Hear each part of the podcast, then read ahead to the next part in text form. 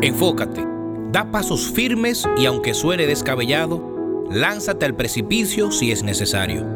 Sucede que muchas veces somos nosotros los que nos encarcelamos en la conformidad de nuestro entorno, ese que conocemos, dominamos e incluso predecimos.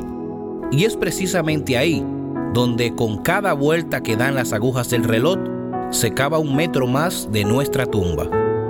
La propia sociedad se encarga de formar empleados, personas incapaces de emprender y sujetos adiestrados. Bueno, diría muy bien adiestrados en luchar y hacer realidad los sueños de los demás.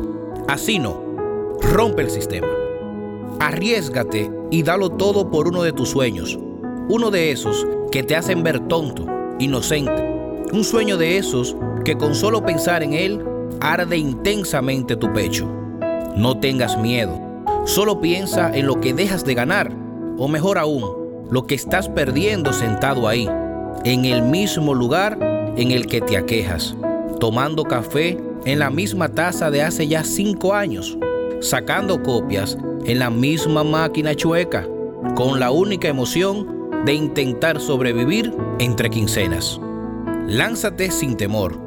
Aunque no lo creas, las personas multimillonarias que hoy en día conoces, a sus inicios tenían menos recursos económicos que el promedio de todos tus amigos, pero tenían la visión, el entusiasmo, la fe y la pasión necesaria para construir el imperio que hoy día le vemos.